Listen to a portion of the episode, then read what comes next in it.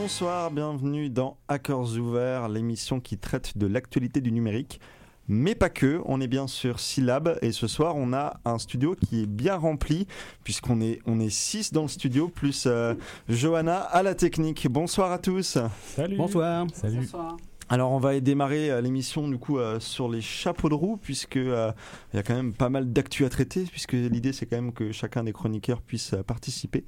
Mais juste avant ça, j'aimerais qu'on introduise euh, nos invités de ce soir. Bonsoir Stéphanie. Bonsoir, Comment vas-tu? Ça va très bien. Donc Stéphanie nous parlera tout à l'heure de son activité puisqu'elle travaille au sein de l'URSAF Bretagne et elle est accompagnée de Lionel, bonsoir. Lionel. Donc alors on démarre tout de suite. Actualité puisqu'elle a été plutôt euh, très très riche ces deux dernières semaines. Euh, Allons-y Merwan. Ok. Alors pour ma part, j'ai pas un scoop intéressant, euh, ultra intéressant ou extraordinaire. Je souhaitais juste mettre en lumière les derniers chiffres que Webedia a postés cette semaine concernant YouTube. La plateforme vidéo, alors il faut savoir que les créateurs francophones ont dépassé les 100 milliards de vues, notamment grâce à Norman, Cyprien, Squeezie. C'est toujours ces, euh, ces youtubeurs là qui font la une aujourd'hui? C'est toujours ça. Euh, du coup, euh, moi je me, suis, je me suis rendu compte que les youtubeurs qui faisaient le plus de vues, c'était sur des sujets soit de l'humour, soit des jeux vidéo. Alors moi je voulais vous poser une question à vous tous, c'est est-ce qu'aujourd'hui on peut dire que YouTube c'est le média dédié à l'humour et au gaming? Et est-ce qu'on peut espérer devenir un youtubeur aujourd'hui de ce calibre sur une autre thématique? Waouh, grosse question. Euh, je dirais que sur le jeu vidéo, je- j'aurais imaginé que les gens allaient sur Twitch. Pour Ouais, le C'est ce que je me Bah. disais aussi alors que... Moi, je sais que personnellement, je vais voir les, euh, les compilations sur YouTube parce que c'est vrai que des lives de 4 heures, c'est un peu compliqué euh, quand on a, enfin, quand on, on regarde d'autres con- types de contenus. Mais euh, je sais que je regarde principalement pas mal sur YouTube et pas trop sur Twitch. J'ai pas trop cette culture-là encore. euh. Ouais. Après, c'est peut-être aussi une question d'usage générationnel, même si j'aime pas trop les, les fractures entre les générations à ce niveau-là. Mais euh, moi, typiquement, YouTube, euh, je suis très peu consommateur. Donc, euh, je- pour répondre à ta question, en tout cas, je t'avoue que je suis assez bloqué. pour euh, débu- débuter l'émission. Moi, je dirais que YouTube, euh, ça me sert à apprendre. J'y apprends plein de choses en fait. Alors moi, le gaming, c'est pas du tout mon truc, musique bien sûr, mais euh, voilà, quand je cherche à faire quelque chose par moi-même, bah, finalement, euh, je prends YouTube et puis j'apprends. Ouais, pour les tutos, en fait. Mm. Effectivement, moi qui ai fait pas mal de bricolage euh, chez moi depuis, depuis bientôt un an, euh, ça a pu m'être utile au démarrage pour utiliser une meuleuse d'angle, ce genre de Et il a truc. encore tous ses doigts, ouais, c'est dingue. Ok, donc, ouais, euh, c'était ouais, juste ça pour l'actu, c'était faire quelques un petit chiffres point de- et voir ce petit chiffre qui est quand même euh, intéressant. ça marche. On enchaîne, Flavia? Ouais. Alors du coup aujourd'hui moi, je vais vous par- parler d'une actualité qui est sortie sur le site anglophone The Markup. Euh, comme vous le savez sûrement, en ce moment il y a, lieu, il y a les primaires démocrates qui ont lieu aux États-Unis. Or euh, la boîte mail de Google nommée Gmail pose quelques soucis. Euh, donc comme vous le savez certainement, si vous, possédez un compte Gmail, la plateforme de Google est capable de détecter automatiquement les emails et de les placer directement dans des boîtes mail spécifiques. Donc à savoir prioritaire, promotion ou spam. Et euh, chez The Markup, ils se sont rendus compte que ces bots qui ont pour vocation euh, de vous aider à trier automatiquement vos mails euh, ont une certaine tendance à mettre quelques-uns des candidats plutôt dans une catégorie que dans une autre. Donc les utilisateurs ne reçoivent donc soit pas les mails, donc ils n'ont aucune notification, ou en tout cas les notifications sont beaucoup moins importantes que si c'était sur leur boîte mail normale. Et une des grandes questions de l'article est de savoir si Google prend une tendance, comme Facebook, à demander de payer pour apparaître dans la boîte mail principale. Euh, donc Google, eux, ils se défendent euh, de n'avoir jamais demandé d'argent euh, sur le sujet de la politique. Dans le domaine de la politique, ils s'interdisent de demander de l'argent pour pouvoir faire parvenir ces choses-là. Néanmoins, The Markup, ils ont remarqué qu'il y avait seulement 6% des mails euh, des candidats qui étaient arrivés dans la boîte mail principale. Et donc ça pose quelques problèmes. Et euh, je sais pas vous, mais euh, moi j'ai comme une impression de déjà vu. Euh, et tout cela pose une question euh, qui avait déjà été posée au moment de l'élection de Donald Trump avec notamment l'affaire Cambridge Analytica. Donc c'est un peu... c'était il y a quelques années maintenant et on est en train de reprendre un peu ce genre de chemin même aussi schéma, ça recommence. les mêmes schémas. Et euh, donc moi je vous conseille pour en savoir plus d'aller voir euh, l'article de The Markup. Bon, il est malheureusement en anglais, mais avec Google Traduction, euh, on peut presque s'en sortir quelque part. Et puis c'est bien de travailler son anglais. Oui, voilà, c'est bien ça aussi. Et donc du coup voilà, et il sera, le lien sera sur le Twitter de l'émission. Super, effectivement c'est intéressant ce qu'on a, tu le disais, hein, on peut faire un rapprochement avec ce qui s'est passé il y a 4 ans. Et euh, euh, c'est le fait que bah, on reste dans notre petite euh, bulle en fait, on, on voit pas forcément les avis contradictoires Mm. à, à ses propres avis politiques Non. et c'est pas toujours évident du coup de se construire quelque un, un jugement. un jugement qui va être entre guillemets objectif, même si c'est pas toujours non plus la. Puis, puis là, c'est quand même assez insidieux parce que c'est vraiment mm, recevoir les mails, mais pas les mettre dans les bonnes boîtes mail. Et à partir de ça, justement, peut-être potentiellement influencer certains candidats plus que d'autres. Et quand on voit, c'est souvent les candidats en plus un peu libéraux qui sont mis en avant. Donc euh, c'est quand même assez comique. Et Quoi. encore une fois, c'est ce que dénonçait aussi Sacha Baron Cohen, on se rappelle, avec Mm. Twitter, Facebook, il y avait... Enfin, Twitter s'est repris depuis lors, puisqu'il interdit en fait tout message publicitaire à connoté politique, pour ne pas alimenter les campagnes, justement, et ne pas nuire à la démocratie. Et ça, typiquement, ça peut nuire à la démocratie, parce que c'est du ciblage, en fait. Tout à fait. Et c'est bien que tu prennes la parole, Johanna, parce que je comptais te la donner. Super. moi, je voulais vous parler de GendNote. Je suis même pas sûre de comment ça se prononce. C'est le bloc-notes connecté des gendarmes. Donc, c'est paru au journal officiel du 22 février, un décret qui encadre GendNote, un fichier de données personnelles qui prend la forme d'une application mobile de prise de notes. Alors, ce bloc-notes, pour quel objectif? Recueillir, conserver des données pour faciliter notamment le pré-renseignement pardon, d'autres traitements, mais également assurer la transmission de comptes rendus directement par voie électronique aux magistrats du parquet compétent. Alors, le texte permet d'enregistrer de nombreuses données personnelles détaillées en annexe, dans la stricte mesure où elles sont nécessaires, adéquates et proportionnées. Et c'est bien ça qui me dérange, parce que certes le te- texte limite l'enregistrement aux informations dites nécessaires, adéquates et proportionnées, mais comme aucune cible n'est précisée, les gendarmes sont totalement maîtres de la décision et de l'interprétation des critères de nécessité. De même concernant les données sensibles, le critère de nécessité absolue ne repose pas sur l'interprétation, ne repose justement que sur l'interprétation des, policiers, enfin des gendarmes en l'occurrence. Alors qu'est-ce qui conditionne ces termes? Alors je ne sais pas pourquoi, mais je sens que l'appréciation de, de nécessité, d'adéquation et de proportionnalité risque d'être à géométrie variable et quid du non-traitement promis derrière. Surtout si jamais la législation devait changer à l'avenir. Et ça, on l'a vu à maintes reprises. Alors, la CNIL, quand même, a pris acte des garanties apportées par le ministère, à savoir que euh, les informations enregistrées dans le champ libre ne pourront pas alimenter d'autres traitements et qu'elles seront uniquement accessibles via l'application. Euh, de plus, il sera interdit de sectionner une catégorie particulière de personnes à partir de ces seules informations, parce qu'on peut cibler le sexe, la religion, l'appartenance politique, etc. Et ces données, elles seront accessibles par qui? Eh bien, elles seront accessibles par des militaires de la gendarmerie, aux autorités judiciaires, mais aussi aux préfets, aux maires de la commune concernée, dans la stricte mesure, stricte limite où l'exercice de leur compétence le rend nécessaire, sous réserve que le cadre dans lequel ces informations ont été collectées rende possible cette communication et dans la stricte limite du besoin d'en connaître. Alors la CNIL, bien sûr, euh, a des craintes et elle a réclamé auprès ministère pardon, la nécessité de contrôler de façon stricte les attributions et besoins d'en reconnaître de ses destinataires en application des dispositions légales en vigueur. Vous vous rendez compte, tout ça est un peu compliqué, même, même en récitant un petit peu ce que dit la CNIL ou même le texte, c'est difficilement intelligible. Donc, qu'est-ce qu'il faut retenir aussi de ces informations? C'est qu'elles seront conservées euh, pendant au maximum trois mois, au maximum un an en cas de modification. Mais ces données seront aussi exploitées par d'autres traitements, donc les durées de conservation sont plus longues. Et la durée de conservation, certes, est limitée à un an, mais ces données alimenteront des fichiers pour lesquels les durées de conservation peuvent aller bien au-delà. Donc en gros, on pourrait pérenniser ces données pendant de, longues, longues, longues années. Et pour moi, c'est un problème, encore une fois, d'atteinte aux libertés. Oui, effectivement, ça pose encore la même question qu'on a déjà pu avoir par le passé. Et moi, ça me fait également penser à une nouvelle application qui, enfin, qui est utilisée dans les ministères, justement entre les ministères, et euh, qui est un petit peu décriée parce que justement, euh, c'était censé apporter de la simplification, encore une application pour aider à fluidifier le transfert d'informations. Et au final, c'est un gros bazar. Euh, je je vous sors pas l'info comme une news que je voulais vraiment traiter, mais en fait, il y a aujourd'hui cette lubie à sortir des applications pour tout euh, dans, les, dans beaucoup d'organisations alors que c'est pas toujours indispensable. Et euh, se pose la question du traitement de l'information du coup qu'il y a derrière et comment sont traitées les données, comment elles sont stockées, etc. Et ce, qu'on en fait.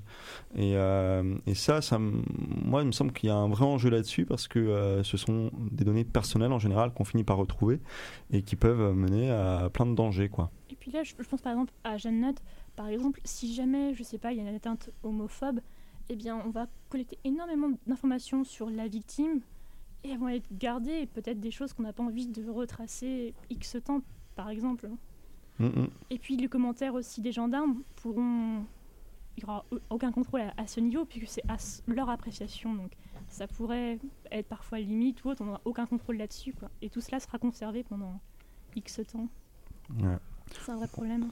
Toujours, euh, voilà, ça va toujours dans le même sens depuis euh, le dé- début des émissions qu'on.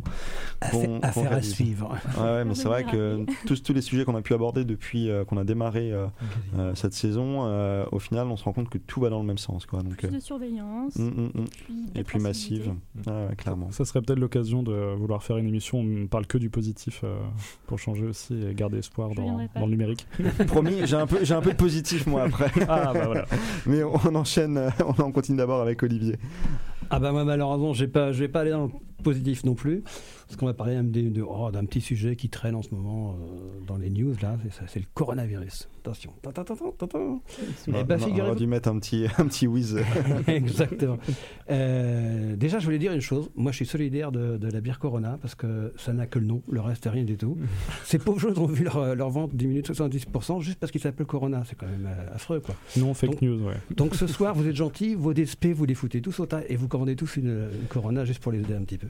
Bon, enfin voilà, euh, très de plaisanterie. Euh, le coronavirus, on a commencé à en parler en fait en début, janvier. Euh, c'est là que ça commence à sortir. Euh, D'abord, les, Chinois ont, commencé à dire ok, si, il se passe quand même quelque chose. Ça est reparti derrière, ainsi de suite. Sauf qu'en fait, depuis le- le- le 31 décembre, il y avait une start-up canadienne qui s'appelle Blue Dot qui avait prévu, qui avait trouvé en fait euh, qu'il se passait quelque chose et que c'était euh, un problème de, virus parce qu'en plus il faut savoir qu'elle est spécialisée, c'est une intelligence artificielle, enfin un programme qui est spécialisé sur le fait, justement le fait de la détection euh, des risques infectieux.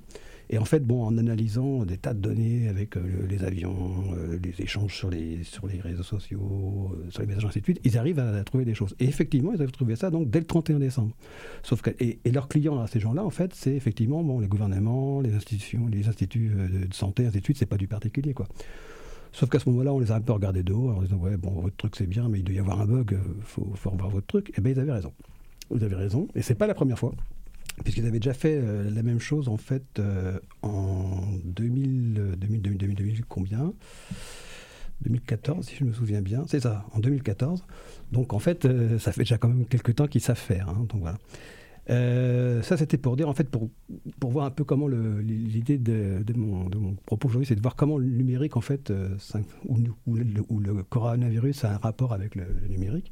Donc ça, c'était le premier. Le deuxième, euh, le deuxième, c'est qu'en fait, euh, nos amis chinois, quand ils se sont retrouvés avec des millions de gens, enfin, ou des milliers de gens, euh, Milliers. euh, millions, Alors ça dépend si, si tu parles du fait qu'ils soient bloqués chez eux ou s'ils sont malades. non, non, mais en tout cas, des gens, des gens à, à analyser, on va dire. Enfin, à prendre qu'est-ce qu'on fait avec les gens, ainsi de suite. Ils ont été un petit peu débordés, mais ils sont fait aider d'un, donc, de, de l'intelligence artificielle, une boîte, une boîte chinoise qui appartient au groupe Huawei, là, les téléphones.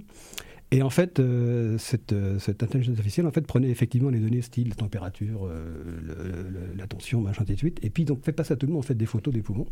Et en fait, l'intelligence artificielle comparait les choses. Et ça a permis de trier les gens, en fait, en disant, voilà, là, il y a plus de risques, là, il y a moins de risques, machin, et d'aller, donc, en fait, au, plus rapide sur les gens qui étaient le plus ciblés.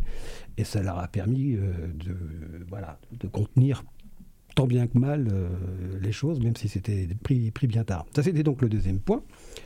Euh, le troisième point, c'est beaucoup plus près de nous. Parce que euh, bah, vous savez que dans notre belle Bretagne, on est aussi atteint. Et que depuis ce midi, euh, bah, tous les élèves, euh, du, pas du Morbihan, mais enfin de, de quelques communes concernées, n'iront pas à l'école. 5000 é- 5000 é- 5 000, élèves. ouais. Voilà, et c'est tout niveau confondu, c'est-à-dire que ça va de la maternelle au, à La la crèche au lycée, ouais. Voilà. Donc cela, on leur demande de rester chez eux au moins 15 jours, voire plus, pour, pour commencer. Et donc, en fait, qu'est-ce qui va se passer avec ces gens-là? Donc là, l'éducation nationale a ré- a réagi très très vite en proposant un soutien à distance avec le, le CNED, qui est le Centre national d'enseignement à distance. Donc en fait, il y a un programme, alors quel que soit le niveau dans lequel les, les vont entrer, euh, de 4 heures de cours par jour sur 5 jours, en fait, et ça se passera uniquement, en fait, grâce au, grâce au numérique, ce sont des classes, euh, des classes virtuelles. Et le truc a déjà été testé, en fait, justement en Chine, euh, à propos du, coronavirus. En fait, tous les, élèves de, l'enseignement français à l'étranger qui étaient sur la Chine, en fait, qui ne pouvaient plus bouger, qui étaient co- coincés chez eux, ont travaillé comme ça. Donc, en fait, le truc, il est tout prêt, pouf, voilà, on le remet et ça va servir à tout le monde. Je suis pas sûr que les, les élèves bretons soient super contents de la chose, mais enfin bon, c'est quand même euh, une bonne chose quand même. Encore faut-il qu'ils aient Internet chez eux. Et, et une bonne, et une bonne, euh, Connexion. une bonne connexion. Mais enfin, ceci dit, c'est censé marcher donc sur, l'ordinateur, sur la tablette, sur Oui, le oui. téléphone. Non, mais donc, on en revient à la discussion aussi qu'on avait pu avoir sur les fractures numériques. sur les fractures. en fait, Voilà. mais- Euh, Ça sera peut-être une bonne chose aussi de voir, de voir, de voir comment ça va réagir. Euh, et puis la troisième chose, en fait, c'est justement pour aller un peu plus loin euh, par rapport à l'entreprise, le monde de l'entreprise et le monde du travail en général. On a déjà eu des approches avec euh, le télétravail, ainsi de travail à distance, avec les grèves, ainsi de suite. Mais c'est vrai que plus les structures sont petites et plus le numérique s'est vu, euh, non pas forcément comme une menace, mais bon, comme comme dérangeant, on n'est pas encore prêt, on connaît Sujet pas. complexe à euh, sujet traiter. complexe, donc on, on met sous le tapis, on n'y parle pas. Mais là, en fait, on va se retrouver, on risque de se retrouver vraiment bloqué pendant peut-être 2, 3, 4 mois, donc ça va être intenable. Qu'est-ce qui va se passer Donc on va être obligé. Alors tous les métiers ne peuvent pas le faire. Un boulanger ne peut pas faire son pain à distance, c'est pas possible.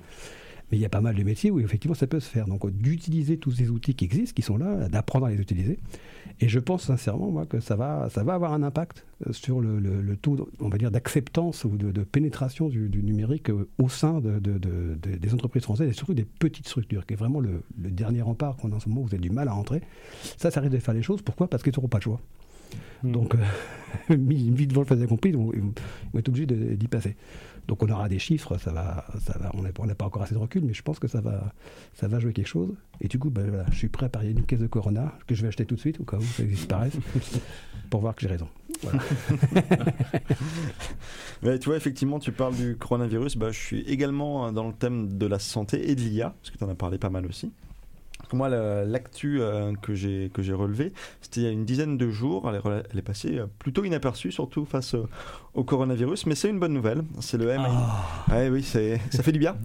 c'est le MIT, donc Massachusetts Institute of Technology, euh, qui, grâce à, au deep learning, machine learning, pardon, a développé euh, donc une intelligence artificielle qui a réussi à créer un super euh, antibiotique euh, pour tuer les méchantes bactéries.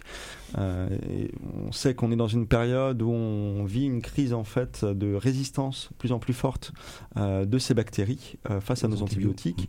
antibiotiques, que le développement de nouveaux antibiotiques coûte extrêmement cher parce qu'il faut mobiliser beaucoup de monde et que c'est plutôt chronophage aussi en termes de temps. Et donc là, en très peu de temps, euh, j'ai plus la, la durée en tête, mais c'était quand même assez limité par rapport au, au temps habituel.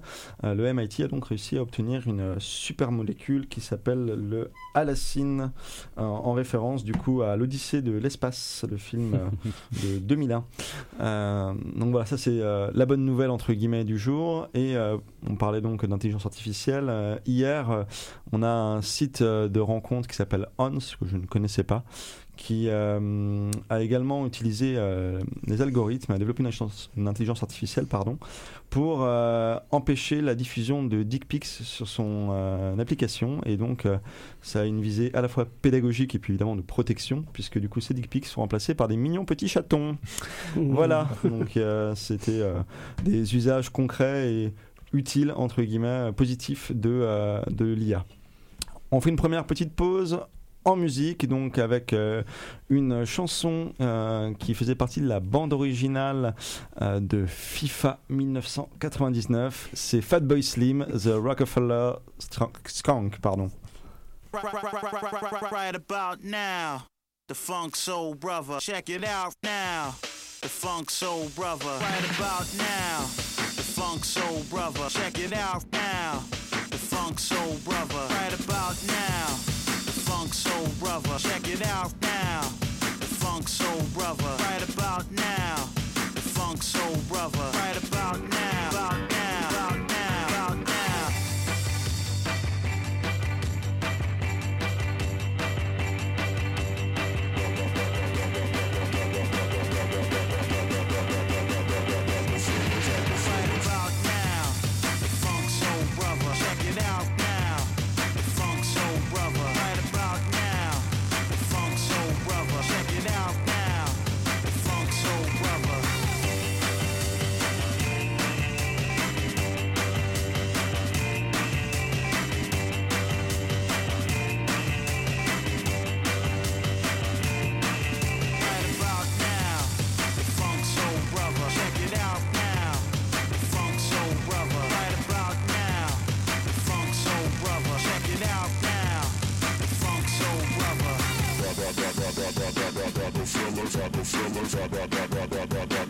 Right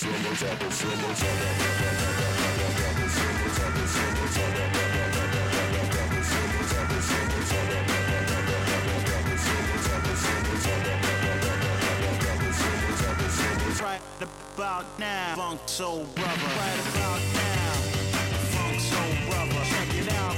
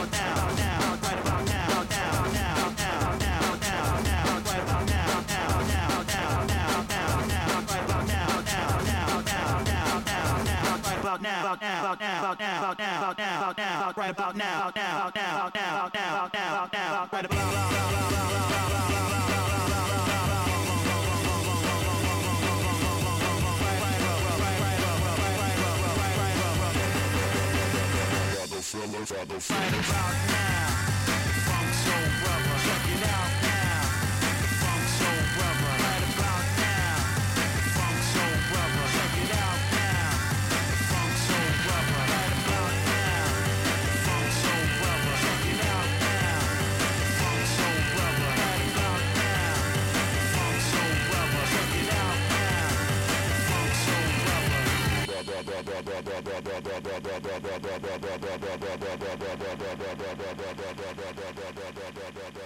Ça, c'est des souvenirs pour les gamers et les joueurs de FIFA euh, qui ont à peu près mon âge parce que euh, ce jeu-là, je me souviens que je l'ai saigné sur PC. Tu sais, même pour les plus jeunes, il y en a pas mal qui ont joué aussi. Mm. Ah ouais. Ah, tu, tu te souviens d'avoir joué à ce FIFA-là? Bah moi j'avais mon grand frère qui avait le jeu. Du coup Ah ouais. euh, j'allais à côté de lui Mon pour. grand frère. il, en- il en quelques- profitait pour se mettre des branlés entre guillemets. Ouais. je jouais pas en fait, j'avais la manette mais je, je jouais pas.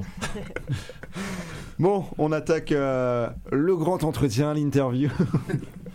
Je dis ça en rigolant. hein. Donc Stéphanie, euh, re-bienvenue. Euh, on le disait tout à l'heure, tu travailles à, à l'URSSAF. Donc on n'est pas là pour parler uniquement de l'URSSAF, mais surtout un des projets que, euh, que l'URSSAF mène en lien avec le pôle, je crois. C'est ça. C'est bien ça Bon, avant d'en parler euh, dans le détail, est-ce que tu peux nous parler un petit peu de ton parcours? On, on le disait tout à l'heure, il est atypique. Oui, c'est sûr. C'est pas, ça n'a pas été une ligne droite, on va dire. Euh, donc, à la suite de mon bac littéraire, je me suis réorientée vers la coiffure. Donc, euh, qui n'a rien à voir. Euh, j'ai fait, j'ai écouté papa et maman qui m'ont demandé de passer un bac général pour pouvoir faire ce que je voulais après. Donc, bac littéraire. Et ensuite, donc, j'ai repris des études de coiffure, donc durant trois ans, euh, en continu et en alternance. Donc, ça m'a permis euh, également d'entrer vraiment dans le monde du travail euh, Voir la réalité euh, de ce que c'est que de travailler. C'est ça. À la suite de mon contrat coiffure, plutôt que d'entrer réellement dans le monde du travail, j'ai préféré partir voyager puisque euh, euh, j'ai toujours eu une, une appétence très forte pour euh, les langues étrangères et pour le voyage. Donc là, j'ai pris mon sac à dos à la fin de mon contrat et je suis partie en Australie pendant deux ans. Euh, donc voilà, j'ai voyagé, j'ai travaillé sur place, euh, j'ai découvert des choses magnifiques là-bas. Je suis rentrée entre-temps en France, évidemment, repartie. Et, euh, bien, une fois que je suis rentrée, bon, bah, tout le monde avait évolué. hein, ça, c'est tout à fait normal. Le retour est toujours un petit peu euh, euh, brutal, en quelque sorte. Et donc, je me suis réorientée. Euh, je ne voulais pas poursuivre euh, la coiffure. Toujours pas de numérique à ce moment-là. non, toujours pas. pas du tout. Donc je me suis réorientée pour un BTS en alternance en assistante manager. Donc c'est un mélange de assistant de direction et assistante trilingue. Donc il y avait toujours ce côté langue étrangère. Euh, donc que j'ai fait en alternance dans une euh, société aéronautique euh, internationale. Et donc j'ai fait mon alternance, tout s'est bien passé. Donc j'ai cherché du travail. Et là il y a eu une offre euh, URSAF. Donc c'était vraiment un concours de circonstances. Je ne connaissais pas du tout l'URSAF en fait. hein. J'ai dû apprendre par cœur avant l'entretien ce que c'était. Euh, voilà. Parce que clairement, euh, moi, ce que je connais de l'URSSAF, c'est euh, les contrôles sur. euh, Que, que les bons côtés. Ça c'est les Ah non, mais c'est euh, aussi eh bah, protection euh, des employés, enfin des travailleurs qui sont euh, sans contrat, etc. Enfin, je connais que ça. hein. C'est le seul, seul aspect que je maîtrise. Bah, c'est vrai que oui, c'est les gros titres que l'on trouve dans les médias généralement, tout ce qui est lié au à la contrôle fraude. euh, ouais, à la fraude, c'est sûr. Donc je suis entrée à l'URSSAF euh, voilà, de cette façon en tant qu'assistante de direction, en CDD puis en CDI. Et euh, la fonction innovation en fait est arrivée au sein de l'URSSAF en fin 2017. D'accord. Euh, donc là, une toute nouvelle fonction avec euh, voilà, une nouvelle façon de travailler, une nouvelle façon de penser, le temps de s'acculturer. Donc moi, j'ai suivi cette fonction depuis le début. Donc une forte appétence également pour ces nouvelles pratiques, et puis surtout cette nouvelle façon de penser. Euh, Alors, et- est-ce que tu peux la détailler un petit peu? C'est ce que c'est vrai. euh, euh, comme je disais, moi, l'URSSAF, tout de suite, ça va être le côté administratif oui. euh, auquel je vais penser. Je pense que parmi mes camarades, ça va plutôt être ça. Ah, Euh, Je pense qu'il y a peut-être une petite question aussi, genre si on devait définir l'URSSAF très simplement en une phrase, ce serait c'est quoi exactement en fait concrètement l'URSSAF? Eh bien, l'URSSAF, on va dire en quelques mots, c'est le trésorier de la protection sociale. C'est-à-dire que nous, voilà, c'est beau. hein. C'est-à-dire qu'on va récupérer l'argent qui va permettre à tout un chacun de bénéficier des prestations sociales, santé, euh, donc CAF, euh, allocation familiale, retraite. D'accord. C'est pour faire court. Ok. Voilà pourquoi les, notamment les, les freelances connaissent bien. C'est à eux Mhm. qui versent Mhm. directement les. euh, Ou les auto-entrepreneurs aussi. Cou- Coucou Olivier. Alors après, c'est vraiment tout un chacun parce Oui, que même moi, sûr. salarié, euh, j'en bénéficie quotidiennement. Euh, aussi bien lorsque je vais chez le médecin ou le jour où je dois me faire hospitaliser, euh, lorsque je vois certaines personnes bah, qui peuvent bénéficier de la retraite ou euh, lorsque mes parents ont pu bénéficier d'allocations familiales pour Ah, mon bien premier sûr. logement, ce genre Mm, de mm, mm. choses. Et donc là, c'est vraiment euh, concrètement, c'est ça. C'est on cotise tous pour quotidiennement. redistribuer ensuite. euh, Exactement. Donc nous, notre rôle, c'est... Donc on a un rôle qui est soit très très beau, soit un peu plus compliqué. C'est-à-dire que sans, sans cet organisme qu'est l'URSSAF, les autres caisses ne pourraient pas redistribuer cet argent. Donc nous, on le récupère et on, le, on leur transmet donc dans le jour même. C'est notre mission, c'est une priorité justement de redistribuer cet argent pour qu'elle soit euh, transmise à tout à chacun. Et pour faire un lien avec le coronavirus, justement, euh, donc on a un rôle qui est important, qui est en seconde zone, puisque le premier, ce sont euh, tout ce qui est lié à la santé, donc les hôpitaux, euh, l'ARS dont on parlait, ce genre de choses. Euh, mais pour qu'ils puissent apporter ces soins, euh, eh bien, ils ont besoin d'argent, évidemment. Donc nous, on est là en seconde ligne euh, pour apporter justement, garantir toujours ce financement, cette trésorerie. Très bien. Donc on parle de contribution, euh, de cotisation et pas de charge ce soir. D'accord. Et donc cette euh, dimension innovation, Oui. euh, comment elle est intervenue? C'était quoi l'idée au départ? Eh bien, l'idée au départ, c'est, euh, il faut savoir que nous sommes des, une grosse structure, donc les URSAF sont des grosses structures, euh, avec euh, une façon de travailler bah, qui est existante depuis des années. hein. L'URSAF est présente depuis 1945. Euh, et le problème des grosses structures, c'est que, euh, eh bien, on va dire qu'elles ont alors un fonctionnement euh, euh, bah, qui marche. hein, ça, c'est pas le problème, mais euh, Il y a une inertie pour créer de, des Ouais, nouvelles dynamiques. Disons que voilà, pour euh, apporter des changements, c'est pas toujours simple parce que le changement fait peur, euh, surtout lorsque l'on est en groupe, lorsque l'on est en masse. C'est c'est vrai que innovation et URSAF, c'est pas évident. Ah, euh, ça surprend. Et c'est oui, oui, ça surprend, c'est certain. Alors après, la fonction innovation, elle est là depuis fin 2017. Euh, on a travaillé dans un premier temps beaucoup plus avec euh, l'externe. Euh, là, on souhaite travailler en interne justement cette fonction innovation. Mais ça va être un, un long travail qui va prendre du temps parce que euh, bah, on ne peut pas brusquer les gens dans leur façon de faire euh, quotidienne, enfin dans, leur travail quotidien, surtout lorsqu'ils ont des process qui leur sont imposés depuis des années. Donc euh, c'est une ouverture d'esprit, c'est une façon de travailler collaborative, participative, bah, qui, n'est pas toujours au goût de tout le monde, hein, mais, mais voilà. c'est- Ok. Donc tu as à la fois une dimension de euh, accompagnement au changement en interne, C'est ça. c'est ça, mais tu as aussi une mission à l'externe avec le- ce projet Booster. Alors justement, avec Starter, donc c'est une, Starter, pardon. ouais, une offre de service donc, qui est euh, dédiée aux startups et entreprises innovantes. Euh, donc ça, c'était mon premier gros projet, justement, qui a été mené en collaboration donc, avec le pool. Euh, donc il faut savoir que euh, nous avons travaillé avec la méthode euh, en mode startup justement, la méthode Lean Startup. C'est-à-dire que grâce au pool, on a pu obtenir en fait les irritants, les besoins des startups et entreprises innovantes. Et on a travaillé à partir de ça. Donc voilà, un, cer- un- un certain nombre, pour pas dire grand nombre d'irritants vis-à-vis de l'URSSAF. Donc évidemment, il y avait de la matière. Euh, donc on s'est basé vraiment là-dessus pour euh, proposer un service qui soit adapté à leurs besoins. Euh, donc concrètement, bah, ça a été d'apporter un contact direct, de se déplacer vers eux, d'apporter du conseil, de la prévention, ce genre de choses. Donc concrètement, Starter, qu'est-ce que c'est? Eh bien, ça a été une expérimentation en Ille-et-Vilaine durant six mois dans un premier temps, qui a été validée. Euh, donc avec une cellule qui est dédiée, donc un service dédié avec des personnes qui sont portées volontaires pour répondre euh, aux besoins des startups qui sont particuliers, qui les startups ont un profil quand même atypique hein, par rapport à d'autres utilisateurs. Donc avec une adresse mail, un numéro de téléphone dédié. Euh, on se déplace également sur place pour organiser des permanences sur rendez-vous. À Pour la Mabilet, du coup euh, Exactement, donc au Mabilet euh, et également donc, euh, dans les sept technopoles de Bretagne aussi. Euh, des masterclass également pour aborder des, des thématiques et surtout apporter beaucoup de conseils et de prévention parce qu'on s'est rendu compte que c'est un public, bon, comme la plupart des utilisateurs, hein, mais manque d'informations concernant leurs leurs droits et leurs obligations. Euh, donc beaucoup de prévention donc avec les masterclass, les permanences, des webinaires également en ligne pour euh, toujours optimiser leur, euh, leur temps de travail, leur temps de déplacement. On est bien conscient que gérer une société, bah, ça demande du temps, mais qu'effectivement, il y a aussi toute cette partie, bah, développer son business hein, qui est primordial avant tout. Donc voilà, ça ce sont les grandes lignes avec des outils mis à disposition sur un site internet donc qui est starterursaf.fr.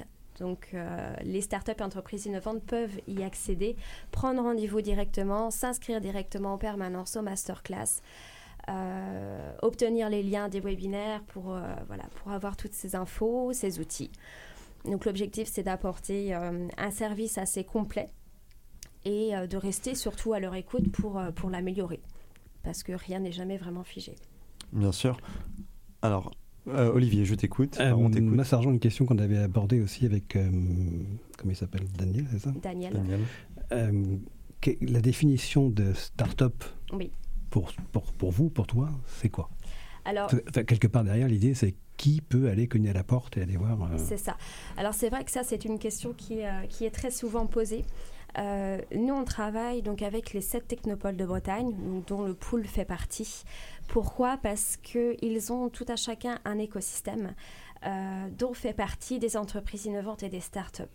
Ce sont eux, en fait, qui voilà, qui vont les définir en quelque sorte, parce qu'il y a des projets innovants, d'autres pas qui sont euh, acceptés ou non. Euh, donc nous, on passe par leur biais parce que nous ne sommes pas qualifiés pour définir une start-up, très clairement. Même si on a pu analyser leurs euh, particularités, leur cycle de vie, on les reconnaît très bien. Dès lors qu'elles parlent de levée de fonds, de recrutement massif, euh, on se rend compte qu'elles se développent en l'espace d'un an. Elles sont passées de 2 à 15 salariés, effectivement. Mais euh, voilà, par contre, non, on passe par les 7 TB, euh, parce qu'une start-up n'est pas toujours euh, facile à définir. Alors, on- je voyais les yeux de Flavien sur TB, c'est Technopole Bretonne. Euh, les 7 TB, 7 technopoles de Bretagne. D'accord, ok. Voilà. Donc c'est une association qui regroupe donc les sept technopoles de Bretagne. Euh, donc il y a notamment euh, le Pool, euh, donc à Vannes il y a Vipvan, l'Orient Technopole, la Technopole de Quimper, euh, Brest-Iroise, Morlaix. Lannion, Ah, Lannion. Anticipa Lannion. Euh, et j'espère que je ne sais pas compter en les nommant. On va dire On, que on oui. va croire, on va croire, on va On croire. va croire sur parole. voilà, j'espère que j'en ai pas oublié. Et donc, euh, les besoins, donc, ça concerne des thématiques sur, euh, j'imagine, euh, le, les cotisations, pour le coup. J'imagine qu'il y a besoin des informations sur ces questions-là. Oui. Euh, quels sont les autres sujets que vous avez pu aborder à travers les webinars, les conférences, etc. Euh, alors, on aborde vraiment des sujets typiques, enfin, qui, correspondent vraiment à leur cycle de vie, c'est-à-dire qu'il y a, dans un premier temps, les porteurs de projets, autrement dit, les futurs entrepreneurs. Donc là, ça va être clairement, euh, j'ai un projet, je veux monter ma boîte, qu'est-ce que je dois faire, comment je peux le faire, vers qui je me tourne. donc, dans les un- différents statuts juridiques. euh, Exactement, tout à fait. Et surtout les orienter vers les bons interlocuteurs, parce qu'évidemment l'URSSAF n'est pas le seul, mais nous on est là également pour dire, pour répondre à leurs attentes. Mais écoutez, vous avez euh, une question très claire sur euh, ce sujet, euh, dirigez-vous vers un tel ou un tel. Dans un second temps, il y a les jeunes entrepreneurs. Donc très bien, ils viennent de créer leur, entreprise. Mais qu'est-ce que je dois faire? Quelles sont mes obligations en quelque sorte? Qu'est-ce que l'URSSAF? Euh, Qu'est-ce qu'on attend de moi? Dans un troisième temps, il y a le recrutement. Euh, donc il peut arriver très très vite aussi hein, avec le, le deuxième temps ou le premier. Mais euh, j'ai besoin de recruter. Donc euh, qu'est-ce que je dois faire? Quelles sont les démarches à réaliser? Euh, Quelles sont les cotisations liées? Et par rapport au type de contrat aussi, je suppose? Alors oui, par rapport au type C'est de pas la même contrat. chose, les engagements sont pas les mêmes, C'est ça, et les cotisations ne les sont pas les mêmes. responsabilités sont pas les mêmes non plus. Donc, Tout à fait. En- entre un stagiaire, un alternant, un, un CDI, un CDD. Donc ce genre de choses. Euh, un quatrième temps avec euh, les difficultés de trésorerie, c'est-à-dire que euh, on a recruté, donc je paye des cotisations depuis un petit moment. Je vais peut-être être un petit peu juste parce que je suis dans l'attente d'une levée de fonds. Voilà, ce genre de problématique. Donc nous, après, on a des conseils à leur apporter là-dessus. Trouver des solutions également, dans la mesure du possible, bien entendu. Et dans un dernier temps, le fameux contrôle. C'est-à-dire, qu'est-ce qu'un contrôle Qu'est-ce qu'un contrôle? Pourquoi est-ce que je suis contrôlée? Eh bien, tout simplement parce que euh, l'URSSAF se base sur du déclaratif. Euh, donc, on se doit en fait de vérifier si tout est en règle. Et, euh, voilà. Donc, ça, ce sont les différents temps que l'on propose, masterclass, webinaire. Ouais, donc à la fois de l'accompagnement et du préventif, effectivement, sur ces contrôles, qu'ils aient bien, eux, les documents euh, archivés. Enfin, j'imagine que c'est ces questions-là derrière aussi. Tout à fait. Et leur proposer des visites conseils. Ça, on le fait. Il y a euh, quelques startups qui ont accepté de, de le faire, enfin, qui ont demandé à ce que ça se passe. Euh, bah, C'est-à-dire qu'un inspecteur se déplace et puis euh, on fait un comme un contrôle blanc, si vous voulez. Euh, moi, j'ai des questions sur euh, tel et tel sujet. Est-ce que vous pouvez m'éclairer? Oui, effectivement. Donc là, vous n'êtes pas tout à fait en règle. Donc vous pouvez régulariser en faisant ci ou ça. Et voilà. Et il n'y a pas de souci. Et du coup, j'avais une question sur. ben, vous avez eu une période de 6 mois d'essai en Ille-et-Vilaine. Et je pense que tu as peut-être déjà des résultats, des chiffres à mettre en avant pour montrer un peu comment évolue le projet Starter Alors, pour montrer l'évolution des startups, tu veux dire, ou l'évolution du service? Du projet Starter. Ah oui, du projet. Euh, effectivement, donc une expérimentation sur les six premiers mois. Donc les débuts étaient euh, timides, en quelque sorte. Euh, on a vu les demandes augmenter à la rentrée. Bon, après, il y a eu l'été, effectivement, donc c'était assez calme. Euh, mais le bilan 2019 euh, résumait environ une trentaine de demandes euh, entrantes directes, donc par le biais du numéro de téléphone ou de l'adresse mail. Euh, nous avons organisé cinq masterclass. Euh, des permanences sur rendez-vous, il n'y en a pas eu tous les mois, mais il y en a eu à Cesson-Sévigné et au Mabilet. Euh, donc en fait, les résultats étaient encourageants. Et lorsque j'ai rencontré les sept technopoles de Bretagne, elles étaient également intéressées euh, parce que l'URSSAF est mine de rien donc un acteur incontournable dans la, la vie d'une entreprise, hein, de toute façon. Euh, donc là, on a les premiers retours euh, en région euh, qui sont positifs. C'était un premier essai, donc des premières permanences, des premières masterclass, avec des porteurs de projets ou entrepreneurs très jeunes, et donc de l'information qui a pu être bien apportée. donc globalement positif pour un, premier retour. D'accord. Et l'URSSAF et le pool vont travailler, déjà ensemble. Vous avez peut-être d'autres partenariats en tête justement pour peut-être diversifier un peu vos actions et accompagner les startups? C'est vrai que moi, du coup, euh, tu parlais de, de porteurs de projets jeunes, tout de suite, je pense à Pépite, par exemple, que tu connais peut-être, par le biais des technopoles, donc le pôle étudiant pour l'innovation, le transfert, bon, le transfert, je ne sais pas ce que ça veut dire, et l'entrepreneuriat, et donc qui soutient le- l'entrepreneuriat étudiant. Euh, donc j'imagine qu'il y a sans doute des, euh, des contacts avec ce type de structure. Alors après, c'est vrai que les partenariats peuvent être euh, très nombreux si vraiment on souhaite. Ah, De toute façon, oui, ça s'arrête pas après. Oui, c'est ça. Mm, mm, mm. C'est ça. C'est pour ça que nous, on, on a fait vraiment un choix des technopoles euh, parce qu'elles sont en lien direct avec euh, euh, le Conseil régional Bretagne, avec les, euh, les établissements d'enseignement supérieur. Et Pépite notamment. je le Et voilà, Mm, c'est mm. pour ça. Donc c'était vraiment un choix de passer par les 7 TB et non pas par certains incubateurs ou accélérateurs qui peuvent être pour les étudiants ou non. Euh, au moins, c'est vrai que c'est un relais qui touche tout le monde, les bah, technopoles. le hein. but Mm, était mm. vraiment de toucher tout l'écosystème breton. Et donc, alors, je pense que ça va, ça va demander un petit peu de temps, hein, évidemment, pour que, euh, euh, pour que l'offre soit bel et bien connue. Euh, mais notre objectif, c'est de vraiment de cibler euh, cette association pour qu'on puisse toucher un maximum de personnes. Après, ça n'empêche pas des interventions de se déplacer, justement. dans, dans certains accélérateurs ou incubateurs à demande, hein. ça, il n'y a aucun souci. Oui, de façon euh, sporadique. Oui, Olivier. Là, pour l'instant, donc, on- c'est un, un essai qui était réservé donc aux startups, dans un cas bien particulier, hein, que vous choisissiez pas, puisqu'on vous l'envoie ainsi de suite. Est-ce que c'est quelque chose qui est envisageable? Alors, j'ai pas dit que ça va se faire, vous l'avez dans les projets, mais qui est, transposable, qui est envisageable euh, pour des petits créateurs d'entreprise Et pas forcément dans des domaines euh, numériques ou n'importe, hein, mais ça peut. Je te dis ça parce que moi j'ai beaucoup de tra- je travaille beaucoup avec les artisans entre autres ainsi de Oui. suite. Donc des gens qui se lancent euh, voilà. Donc aucune idée de ce que c'est qu'une entreprise qui font des bêtises forcément. Et je pense qu'effectivement si qui ont une mauvaise euh, image de l'URSSAF ce qui est dommage parce que tu as tout à fait raison dans ce que vous dites et je trouve ça bien que vous fassiez vous alliez vers les gens ça me manque ça manquait quelque part et donc, je pense que si là, il y avait des, des, des ponts ou des choses qui étaient faites, ça, ça serait vraiment très intéressant. Mais j'imagine que c'est pas non plus les mêmes volumes. Donc, ça ne va pas gérer comme ça. Alors, euh, je vais prendre la suite de Stéphanie. En fait, euh, oui, si, euh, merci de la question parce que c'est Ouais. Une actualité aussi qu'on a envie de passer. Il se trouve qu'en Bretagne, euh, voilà, comme vous le savez, récemment, on a accueilli nos amis du régime social indépendant et donc maintenant ils sont, un- sont totalement intégrés au régime euh, général. Et par ce fait-là, la spécificité bretonne, euh, c'est qu'il y avait un, site à Auray. euh, donc voilà, c'est aussi d'actualité par rapport à ce qui se passe, mais qui gérait pour toute la France l'affiliation et l'immatriculation en fait des indépendants. Euh, donc ce qui fait qu'aujourd'hui, dans le portefeuille d'activité de l'URSA Bretagne, on a toute la base de données sur les indépendants. Et justement, on a euh, en ligne de mire la mise en place en fait d'une offre dédiée en fait pour ces indépendants. Donc ça répond à ta question et plus particulièrement les micro-entrepreneurs. Voilà. Et donc on va y travailler. euh, voilà, ça va être un gros projet pour nous en 2020. euh, quelle offre on peut leur f- on peut leur dédier de la même manière qu'on a dédié une offre pour les startups parce qu'ils sont spécifiques là aussi. Et effectivement, c'est très très juste de, de- de le dire que euh, on a des, des- des artisans qui sont parfois complètement perdus parce qu'ils méconnaissent totalement. Eux, ils sont très centrés sur leur activité, qu'ils maîtrisent beaucoup parce que ce sont des experts.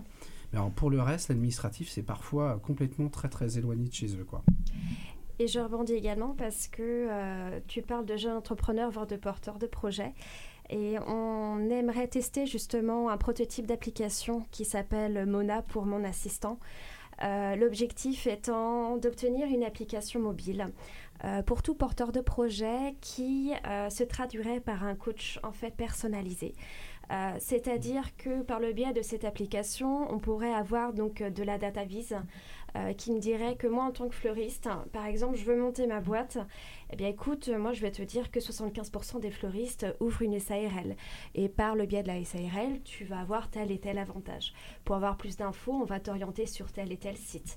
Euh, et en fait, l'objectif, c'est que cette appli guide donc l'utilisateur, qu'il obtienne en fait suffisamment d'informations, des rappels, que ce soit par mail ou par texto, euh, mais voilà, qu'il soit guidé de A à Z pour monter sa boîte du premier coup avec les conseils de l'URSSAF. Donc là, euh, l'objectif, c'est de lancer euh, un test. hein. Ouais, on est actuellement en train de, de faire un prototype en fait, euh, voilà, et, euh, et l'idée c'est vraiment qu'on enlève toute charge mentale au porteur de projet sur comment je crée ma boîte, par où je commence. voilà, il n'a pas à s'en occuper en fait, c'est vraiment l'application qui va gérer ça pour lui quoi. Et là donc on a fait une campagne marketing, euh, merci Google, euh, euh, qui nous a permis de récupérer en fait de manière très spontanée, sans autre contrat que est-ce que vous avez envie de tester cette application parce que elle a un vrai intérêt pour vous? On a 19 personnes qui ont dit ok on veut bien tester. Voilà, donc ça c'est aussi à noter pour nous, euh, parce qu'en tant qu'URSAF, on disait voilà, l'image elle n'est pas toujours très positive spontanément. Et euh, là, bah, on a 19 personnes qu'on connaît pas, euh, qui nous disent ok, bah, ce que vous proposez c'est intéressant et euh, voilà, on veut tester quoi. Ok, et du coup, l'objectif de sortie, c'est pour quand? Bah, on aimerait bien juin. Ah, Ah, super, donc, euh, rapidement. Ouais, rapide, bah ouais, on Mais d'être Lean agile. Startup, on est dans cette démarche, démarche-là. Et euh, pour euh, conclure assez rapidement, quels sont les prochains événements qui sont organisés par, par Starter et par l'URSAF Alors pour Starter, eh bien là, on, on poursuit en fait les interventions extérieures et puis euh, le, le service, euh, enfin la- le service dédié est toujours euh, à l'écoute. Donc là, il n'y a pas de nouveauté. On poursuit par contre nos webinaires, donc sur les thématiques euh, exposées tout à l'heure. Ok, où est-ce qu'on peut avoir les infos? Donc sur le site Starter Ursaf, donc Starter S-T-A-R-T-E-R, Ursaf U-R-2-S, un seul A et un seul F.fr. Nickel. Et demain, il y a d'ailleurs euh, un webinaire, si je dis pas de bêtises, sur le recrutement. C'est le 5. C'est le 5. Voilà, vous avez toutes les infos. On fait une pause musicale avant d'enchaîner sur euh, l'instant hack d'Olivier. On mettra peut-être le lien sur, euh, sur la page aussi. Ouais, bien sûr, on partagera. Et on terminera donc euh, par l'agenda. Moi, je vous quitte, mais l'équipe reste là. Et donc, petite pause musicale. Robbie Williams, euh, Williams euh, It's Only Us, FIFA 2000.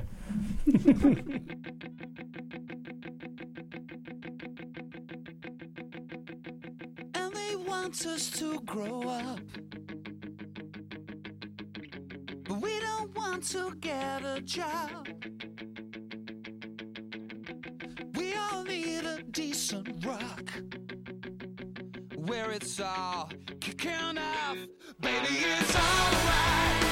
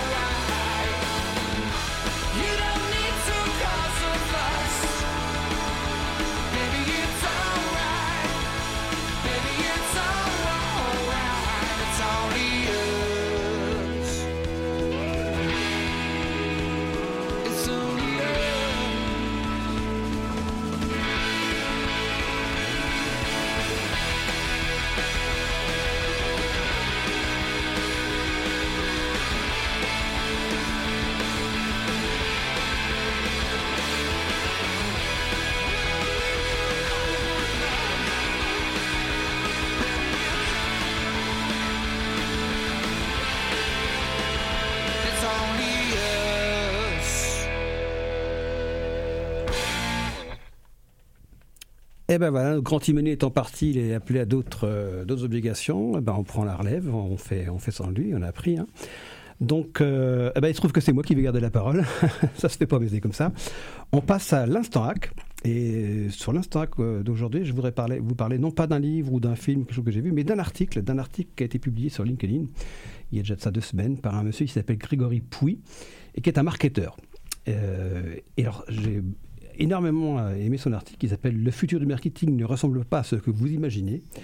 En fait, dans son article, il explique que ces braves gens du marketing euh, se complaisent dans les anglicismes, les choses euh, très bien, les inbound, outbound, plein de mots super sympas qui, qui font très savant en fait qui font un peu peur de dire bah, nous on sait mais vous vous savez pas mais on va vous expliquer comment ça fonctionne voilà quoi et, en fait ce qu'il explique c'est qu'ils ont perdu petit à petit en fait le, le, le b.a.-ba de la chose le marketing ça sert à quoi? Ça sert à vendre ou au moins à obtenir l'intérêt du prospect sauf qu'aujourd'hui c'est plus ça qui se passe aujourd'hui on fait des il y a des outils partout on mesure tout euh, c'est super donc on fait des campagnes qui ont perdu un peu le sens de, de- de la chose, mais qui, par contre, effectivement, sont observés sous tous les, sous tous les aspects. Alors, euh, combien il y a de clics, combien ils sont restés, les taux de rebond, le machin, le truc, ainsi de suite. C'est super génial. Ça, vend, ça, ça se vend bien aux gens qui font les études, mais ça sert pas à grand chose à la fin. C'est-à-dire qu'effectivement, l'idée finale, le fait de vendre un produit, une idée ou, ou de, donner l'intérêt des choses, bah ne- là, pour le coup, c'est pas extraordinaire. Alors, c'est vrai que j'ai trouvé ça intéressant que ce soit quelqu'un du métier, alors, il faut expliquer que c'était il y a deux semaines que c'est sorti et que juste avant, euh, bah, j'étais allé justement à, à Rennes, donc à, à l'IMF, c'est-à-dire Marketing France euh, 2020, qui est l'un des plus grands. Enfin, il y a deux, deux, deux grands salons européens et c'est un des deux. Ils étaient tous là, bien évidemment. C'était très intéressant tout ça, mais effectivement, il y avait quand même ce petit dans les interventions, quand même ce petite chose. euh, Nous, on sait, on, voilà, on va vous expliquer comment ça marche. euh, voilà, on- n'est pas là depuis très longtemps. euh, ça fait dix ans, grosso modo, qu'on qu'on est là, quoi. Mais mais on, a, on a bien compris, voilà, sans nous, rien n'est possible.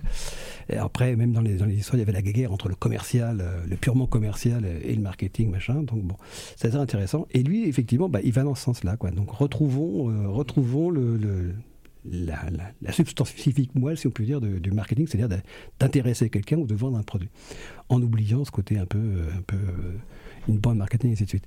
Je vais te passer la parole juste pour dire derrière que, par contre, ce qui est intéressant aussi, c'est qu'il a été pas mal embêté euh, dans les commentaires par les gens du métier, hein, parce que bon, voilà, c'était pas très très sympa. Par contre, il y a plein, plein de gens qui travaillent autour qui étaient très très très intéressés derrière à savoir comment ça se passait. Donc, on mettra le lien aussi. Je vous engage à aller le lire parce que c'est, encore une fois, c'est rare d'avoir un- d'avoir un- quelqu'un du métier, du milieu, qui ait un regard critique sur, euh, sur les choses, euh, et ça fait de temps en temps du bien.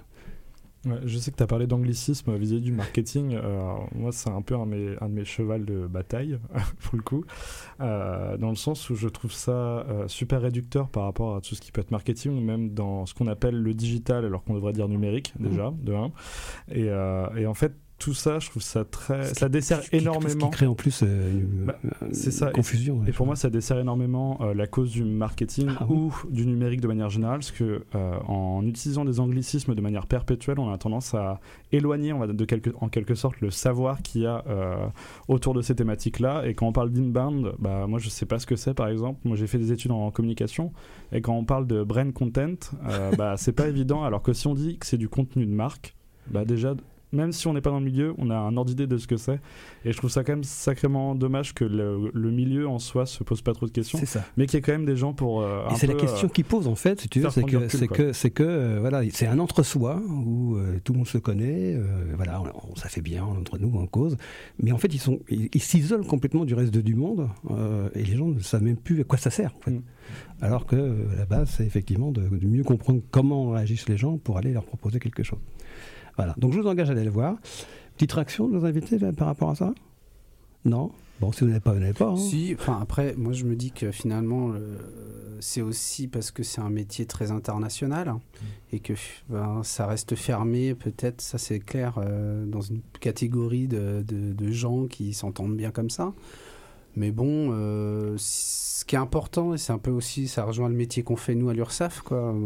C'est euh, d'être le plus ouvert possible parce qu'on a besoin d'être le plus accessible Mm. à tous. Et que si on veut être accessible à tous, un des principes de communication et de marketing, c'est d'adapter en Son fait langage. son langage à celui à qui on s'adresse. Et c'est exactement ce qui s'est passé avec toi tout à l'heure. Tu nous parles de TB, c'est bien, mais il n'y a que toi qui comprends. Quoi. Donc si on n'explique pas derrière ce que c'est. Pour toi, c'est évident. Euh, pour les autres, TB, ça ne veut rien dire.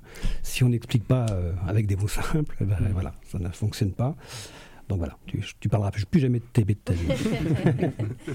C'est vrai que dans le- pour moi, je trouve que dans le numérique, c'est quand même un sacré problème, euh, on va dire, par rapport à, à des gens qui sont pas habitués d'utiliser le numérique. Euh, on a tendance à rarement expliquer les termes et euh, tout ce qu'il y a autour. Et c'est vrai que ça, je pense, doit rebuter un certain nombre de personnes autour de, de l'informatique euh, en manière générale. quoi. Ouais, ça ferme un peu l'accessibilité, on va dire. euh, Oui, ce qui est important, c'est l'appropriation et la culturation des gens à, à ces, sujets-là, parce que c'est c'est pas tout à fait simple quand même. Et tu vois, justement, dans, dans- dans l'approche numérique, on en parlait tout à l'heure par rapport aux petites entreprises, aux petites structures, il y a aussi de ça en fait. Les Mhm, gens, bien on leur parle de, de trucs, euh, des gros mots qu'ils comprennent tout pas. ça. Voilà, c'est des mots qu'ils comprennent pas. euh, donc voilà, donc on n'approche pas, alors que des fois, souvent, c'est très simple. hein. Ouais, Il faut l'expliquer, quoi.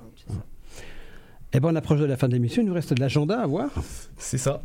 Alors, euh, pour l'agenda, euh, ce qui va se passer, c'est mercredi prochain. Donc, après-demain, entre midi et 2h, il y a Nijiren qui organise un meet-up sur Flutter, euh, le framework de Google qui permet de concevoir des applications multiplateformes iOS, Android, etc. Ce meet-up, sera présenté par euh, Aloïs Doniel, qui est le CTO de l'entreprise Jinto. J'espère que j'abîme pas le nom de l'entreprise, mais il me semble Non, que c'est ça. Euh, ce, ce Aloïs, c'est aussi euh, l'un des acteurs majeurs de la communauté Flutter. Donc pour les intéressés, euh, n'oubliez pas de vous inscrire sur la page de l'événement qui est disponible sur le groupe Meetup de Niji. Euh, le second événement, c'est le groupe UXREN, donc euh, des voisins, qui a programmé son prochain UX Day, comme il l'appelle, euh, sur le design d'intérêt général. Alors l'événement se déroulera à Rennes 1 le jeudi 19 mars à 19h. Alors au programme, c'est un retour d'expérience de Julien euh, Dubdou et de Rosine Bernays sur leur participation à la première édition du programme gouvernemental qui s'intitule lui-même Designer d'intérêt général et qui permettait en fait à plusieurs designers de participer et de travailler sur la conception euh, de services numériques pour l'éducation nationale, pour la santé, euh, pour l'armée et pour la transition écologique. Donc euh, l'événement sera gratuit, mais je vous en parle aujourd'hui car la moitié des places est déjà partie. Donc euh, pour les personnes qui, qui sont aussi intéressées, moi je vous recommande d'aller réserver euh, très vite euh, vos places sur le groupe euh, Meetup de UXREN. Moi, j'ai Voilà la pour mienne. l'agenda. Moi, j'ai la mienne. C'est bon, ouais. et, et pour info, d'ailleurs, on devrait recevoir euh, un des membres du XREN euh, dans l'émission donc ce sera l'occasion d'approfondir un peu le sujet. discuter. Ah bah, euh, super, Ouais, super. Donc la prochaine émission, c'est dans 15 jours. tout à fait. On espère qu'on sera tous là. Euh, D'ailleurs, au passage, tout, tout ce qu'on vient de vous donner, notamment l'agenda, ainsi de suite, c'est toujours sous réserve parce que vu comment ça évolue, euh, voilà, on verra hein, les choses. Euh, juste, juste comme ça pour, euh, pour, le, pour le fun, en fait. Euh, moi, je devais animer euh, un atelier euh, les 12 et 13 mars à, à, Va- à Vannes. Euh, bah, J'ai appris ce midi qu'il n'y irait pas. Donc voilà, c'est comme ça. Donc j'espère que tout ce que tu as donné euh, fonctionnera. On, on verra ça dans 15 jours. Donc eh bien, écoutez, merci à tous de nous avoir écoutés. Euh, à la prochaine. Et puis euh, restez éveillés. euh. Et merci de votre invitation. Eh bien, il va revenir. Et du coup, plaisir. on conclut avec la chanson Oh, oh, oh, I Could Just Kill a Man de Cypress Hill. Voilà. Et pour ceux qui connaissent pas, c'est lié à GTA, je crois. Je ça, crois que c'est ça, je sais Ouais. pas.